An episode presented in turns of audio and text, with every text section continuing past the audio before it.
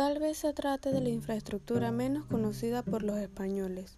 Sin embargo, las cifras de los puertos españoles son espectaculares. El pasado año movieron 565 millones de toneladas y nada menos que a 37 millones de pasajeros.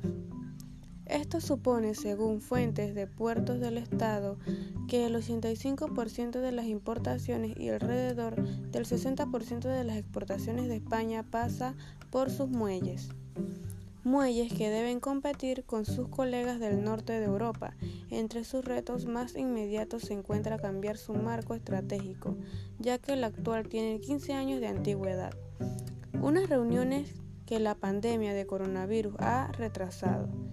También destaca la necesaria interconexión de, por ferrocarril entre los puertos y el resto de Europa y el Fondo 4.0 impulsado desde el pasado año y que está a punto de salir a la luz, dedicado a proyectos de digitalización de la logística y el tráfico portuario y que cuenta con una dotación de 20 millones de euros. De todos el proyecto más ambicioso es el de impulsar las conexiones con el transporte ferroviario de mercancías, en los que España se encuentra entre las últimas posiciones en la UE con una tasa del 5% transportado por este modo frente al 18% de la media europea. El presidente de Puertos del Estado, Francisco Toledo, anunció el pasado marzo que su organismo invertirá 923 millones de euros entre 2020 y 2024 para conectar los puertos con el corredor mediterráneo. Como ejemplo, una mercancía con destino a Rotterdam podría descargarse en el puerto de Barcelona si hubiera un fácil transporte por ferrocarril y la naviera se ahorraría entre 3 y 5 días en dar la vuelta a la península y subir hasta el puerto holandés.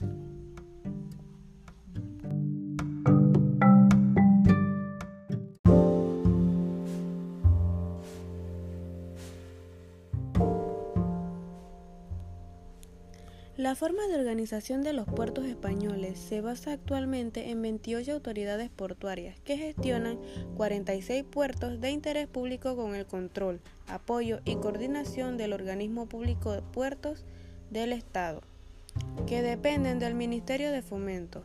Con los últimos datos correspondientes al 2018, los puertos españoles ganaron 290,6 millones de euros lo que supuso un incremento de 15% respecto al ejercicio anterior.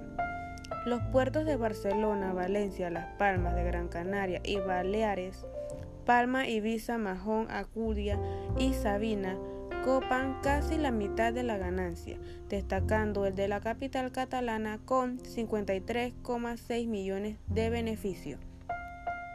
En 2018 también mejoró la situación financiera de los puertos españoles, que redujeron 182 millones de deudas a lo largo plazo hasta 1.447 millones de euros, su cifra más baja desde el 2018, una caída que también se produjo en la financiación de más de corto plazo.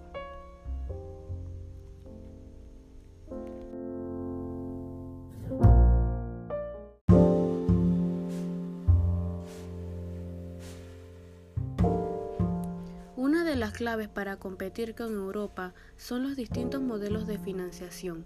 En Francia, Bélgica, Holanda, Francia, Italia y Alemania, los puertos cuentan con aportaciones públicas que pueden venir de los presupuestos anuales del gobierno, regiones o ayuntamientos. Sin embargo, en España, desde 1992 en los puertos españoles manda el principio de autosuficiencia económica, lo que supone que las autoridades portuarias han de cubrir al menos los gastos de explotación, los gastos financieros y otros necesarios para el cumplimiento de sus funciones. Las cargas fiscales la depreciación de sus bienes e instalaciones y su rendimiento razonable, según explica en un reciente estudio Álvaro Rodríguez da Pena, director de Planificación y Desarrollo de Puertos del Estado.